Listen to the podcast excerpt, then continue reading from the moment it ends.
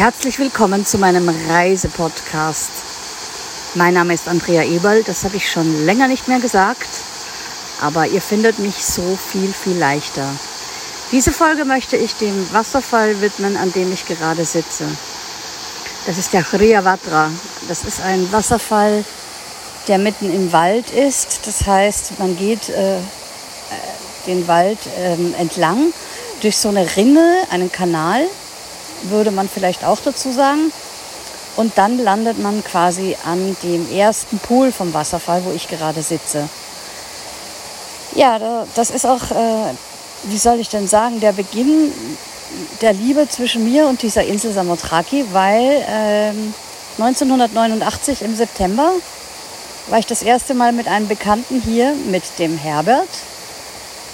Und da haben wir nicht nur wir, sondern einige andere Leute auch aus Deutschland, deren Namen ich sofort wieder im Kopf habe und Erlebnisse, mit denen, die ich im Kopf habe, ähm, ja, die haben da auch gewohnt.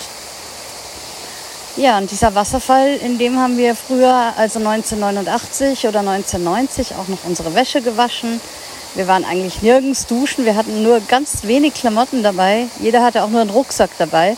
Nicht so wie ich mit meinen vier Koffern und äh, was weiß ich, dem Elektroherd, äh, Kocher, Platte, Elektroherdplatte und so und der Fritteuse. Nein, nein, damals war das alles sehr äh, spartanisch und ja, und äh, wir hatten wirklich nur ganz wenige Klamotten dabei und haben dann an genau diesem Wasserfall an der Rinne quasi unser Zelt aufgebaut.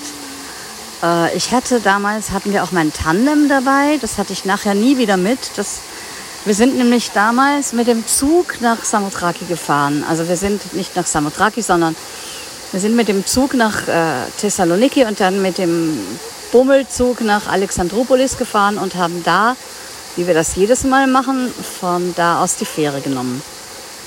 Das waren, soweit ich mich erinnere, 32 Stunden Zugfahrt und das war schon sehr, sehr lange. Aber ja, ich war 25 und Herbert war um die 30 ungefähr. Und es war aufregend, das war der Hammer. Und dann kam ich da an und das Erste, was ich erlebt habe, war eben das Zelt, das an dem Wasserfall aufgebaut worden ist. Und ja, für mich ist das so die Wurzel zwischen mir und der Insel, weil wir, ja, weil wir da zusammengewachsen sind, weil das der Anfang von dem war, was hier immer wieder stattfindet, von dem, ja, wie ich, wie ich diese Insel erlebe. Und es hat sich natürlich in den letzten ja, 30 Jahren super viel verändert. Es sind viel mehr Touristen da, es ist viel mehr los. Alles ist viel teurer geworden, seit der Euro äh, ins Leben gerufen wurde. Und ähm, ja, früher, da konnte man wirklich hier auf der Insel für ganz wenig Geld Abendessen und dann auch noch die Nacht durchmachen. Das war überhaupt kein Problem. Ich war damals arbeitslos. Es gab einige Leute, die, wenn man die gefragt hat, so was machst du, dann haben die ganz einfach gesagt, nichts. Es war ganz klar, die leben einfach nur oder die leben eben einfach. Irgendwie hat mir das gefallen. Ich habe gedacht, so möchte ich eigentlich auch leben. Auf der Insel leben und sagen, ich mache nichts. ähm, ja, das war der, An der Anfang.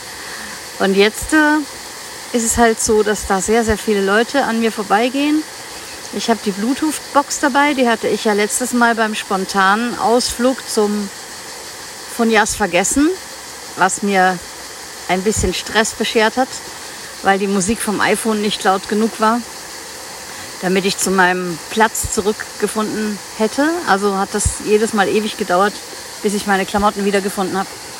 Und um das zu unterbinden, habe ich äh, jetzt meine Bluetooth-Box dabei. Und äh, zwischendurch habe ich jetzt auch sehr lange Musik gehört. Äh, einige kamen vorbei und haben gemeint, super Musik.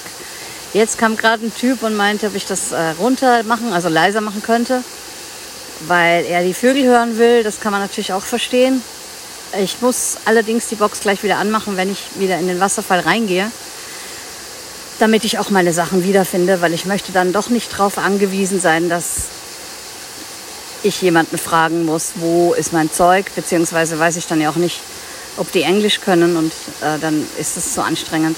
Aber hier sind jetzt viel, viel mehr Leute als letztes Mal am ersten Bach vom Funjas waren. Und äh, ja, meine Freunde sind auch weiter oben. Der bulgarische Freund mit den Kindern. Und Annie ist hier ganz chillig, geht zwischendurch ins Wasser, kommt zwischendurch zu mir, legt sich wieder irgendwo anders hin und ist super brav. Ja, und ich sitze hier an meinem Lieblingsplatz auf der Insel Samothraki und genieße das Leben. Ich hoffe, ihr könnt das in irgendeiner Form auch tun und bis bald.